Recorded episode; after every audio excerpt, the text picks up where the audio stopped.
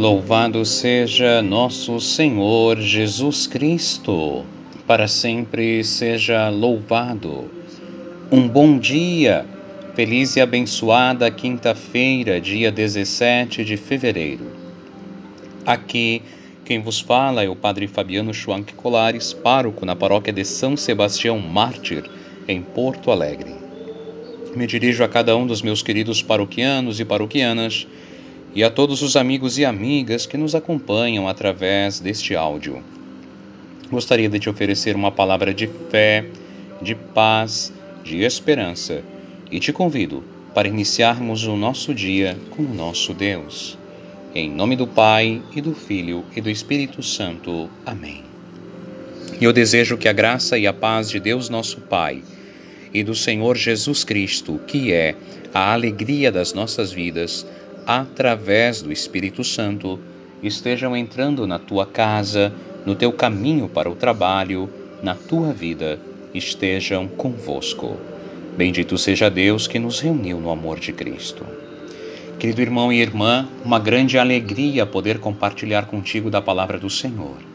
Desde o mês de março de 2020, quase agora três anos, ininterruptamente, sem nunca interromper, nós proclamamos e compartilhamos a palavra do Senhor, uma palavra de fé, de esperança, de paz, através destes áudios, por WhatsApp, pelo SoundCloud, pelo Spotify, pela, pelo YouTube, uma, para uma corrente de em torno de 900 pessoas que com certeza ouvem o nosso áudio aqui em Porto Alegre, região metropolitana, no interior do Rio Grande do Sul, cidades de Santa Catarina, do Paraná, de Minas Gerais, do Rio de Janeiro, da Bahia, de Salvador, no Panamá, nos Estados Unidos, em dois pontos dos Estados Unidos, na Europa, especialmente na Holanda, na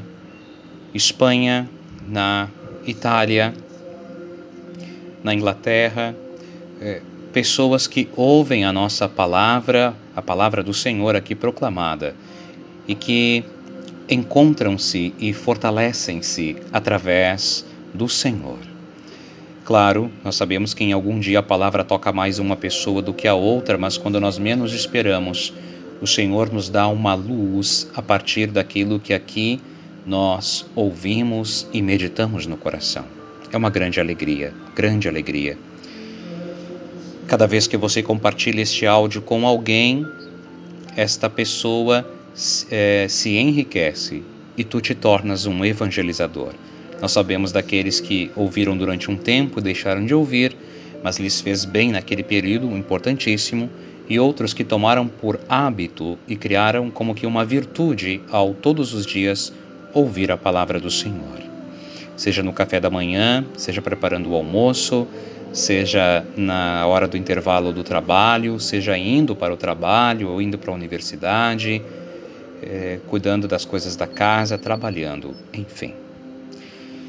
Querido irmão e irmã, o Evangelho hoje que queremos compartilhar com a nossa mãe mestra, a Igreja Católica, que nos oferece ele, é de Marcos capítulo 8, versículos 27 a 33. Que o Senhor esteja convosco. Ele está no meio de nós. Proclamação do Evangelho, da Boa Notícia de Nosso Senhor Jesus Cristo, segundo Marcos. Glória a vós, Senhor. Naquele tempo, Jesus partiu com seus discípulos para os povoados de Cesareia de Filipe. No caminho, perguntou aos discípulos: quem dizem os homens que eu sou? Eles responderam: Alguns dizem que é que tu és João Batista, outros que és Elias, outros ainda que és um dos profetas. Então ele perguntou: E vós, quem dizeis que eu sou? Pedro respondeu: Tu és o Messias. Jesus proibiu-lhe severamente de falar a alguém a seu respeito. Em seguida, começou a ensiná-los, dizendo que o filho do homem devia sofrer muito, ser rejeitado pelos anciãos, pelos sumos sacerdotes e doutores da lei, devia ser morto e ressuscitar depois de três dias. Ele dizia isso abertamente. Então, Pedro tomou Jesus à parte e começou a repreendê-lo. Jesus voltou-se olhou para os discípulos e repreendeu a Pedro, dizendo: Vai para longe de mim, Satanás.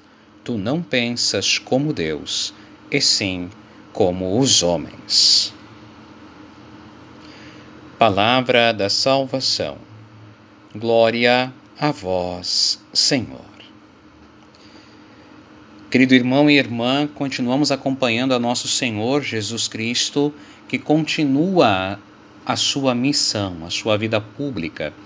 Ontem estava em Betsaida, hoje vai mais ao norte do Mar da Galileia, o lago de Genezaré, vai para Cesareia de Filipe, de Filipe. Era um território, por exemplo, que estava fora da jurisdição de Herodes, é, neste outro território, um território então mais romanizado, ali Jesus, longe das multidões, olha para os seus discípulos e lhes pergunta: Escuta, o que, que as pessoas estão falando sobre mim? É como se Jesus estivesse pedindo um feedback, é, como quando nós vamos prestar um serviço e ao término do serviço, normalmente a gente pergunta: Escuta, é, foi agosto? Qual a tua avaliação? É, cumprir cumprir é, aquilo que se esperava, até para que possamos melhorar numa outra ocasião. Jesus aqui está pedindo um feedback dos seus discípulos. E eles dizem: Olha, alguns dizem que tu és Elias, outros que tu és João Batista. Claro, aqui numa mistura de doutrinas, é, não diz que ele é como, diz que ele é, que ele seria, como que o, estes homens de Deus do passado que teriam reaparecido. É, ok, Jesus então olha para os seus e pergunta: a queima-roupa? Diretamente. Mas e para vocês? Quem eu sou? Aqui Pedro responde: Tu és o Messias. Na versão de São Mateus, o texto é mais longo. Jesus irá elogiar Pedro, dizendo que não foi a carne humana que, o, que lhe revelou isso, mas o Pai que está nos céus. E aí nós iríamos ficar encantados com o fato de que o Pai falava com Pedro, significa que Pedro era um homem de oração. No entanto, aqui em São Marcos, o acento está na profissão de fé, sim, de Pedro: Tu és o Messias. Mas Pedro ainda não tem plena certeza do que é o Messias. E a maior prova disso é que quando Jesus começa a dizer que o Filho do Homem, aquela expressão lá do profeta Daniel para falar do Filho de Deus, para falar dele mesmo, que o Filho do Homem seria rejeitado, que o Filho do Homem seria é, injustiçado, seria condenado, morreria, mas depois ressuscitaria. Pedro ficou indignado. É muito provável que Pedro estivesse consternado, porque imaginava que Jesus iria instaurar um reino onde Pedro teria um papel é, importante. E agora Jesus está falando de rejeição, Jesus está falando de sofrimento, Jesus está falando de morte. Jesus também está falando de ressurreição, mas Pedro fixa-se na morte. E por isso pega Jesus pelo braço, leva-o a um lugar à parte e passa a repreendê-lo. Querido irmão e irmã, tamanha a ousadia, tamanha a ousadia de São Pedro de puxar as orelhas de Jesus. Mas como assim? É quase como quando a gente diz, ao invés dos cachorrinhos fazerem algumas coisas nos postes, são os postes que estão fazendo alguma coisa nos cachorrinhos. Mas brincadeiras à parte, há aqui uma inversão de papéis. O discípulo quer se colocar no lugar de mestre, quer ensinar o mestre e quer colocá-lo no lugar de discípulo. Ao que Jesus diz: Vai para longe, Satanás. Significa tu estás sendo uma pedra de tropeço. Tu estás sendo motivo de tentação. Tu não pensas como Deus pensa. Tu não pensas as coisas de Deus. Por isso, irmão e irmã, olha que profundo isso. Ao mesmo tempo em que nós podemos ter uma grande fé, em que, tem, que podemos ter uma abertura ao Espírito de Deus, que podemos ter uma abertura para professar a nossa fé, para crescer em Deus, de vez em quando o nosso pensamento humano pode querer rotular a Deus, pode querer categorizar a Deus, pode querer tornar Deus minha marionete para resolver os meus problemas. E aí, para acessar a Ele, tem que ser pelo meu caminho, não pelo caminho dos outros. Não. Ninguém pode aprisionar a Deus, ninguém pode rotulá-lo, categorizá-lo. Deus é infinito.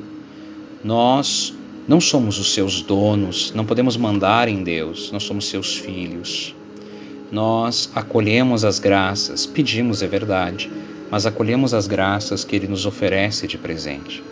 E isso no meio da nossa vida. São Marcos diz que foi no caminho para Cesareia de Filipe que Jesus teve este diálogo com seus apóstolos. Para São Marcos, a palavra caminho é fundamental. Tanto é que no início o cristianismo foi chamado de o caminho o caminho que leva para Jesus, o caminho que leva para a vida eterna. Então, é no caminho que Jesus faz este questionamento tão importante aos seus discípulos. No fundo, é no caminho das nossas vidas que Deus se revela. É no caminho das nossas vidas que o Senhor nos interpela, nos faz perguntas, pode sim nos apresentar algum sofrimento pode sim nos apresentar algum desafio, algum obstáculo para que possamos amadurecer e crescer. No entanto, todavia, contudo, não nos coloquemos no lugar de Deus. Deixemos Deus ser Deus nas nossas vidas. Permitamos que Jesus seja a alegria da nossa vida. E, e peçamos ao Senhor discernimento para saber quando é o Espírito Santo a nos inspirar e quando são somente as nossas ideias a nos governar. Pai nosso que estais no céu, santificado seja o vosso nome. Venha a nós o vosso reino. Seja feita a vossa vontade, assim na terra como no céu.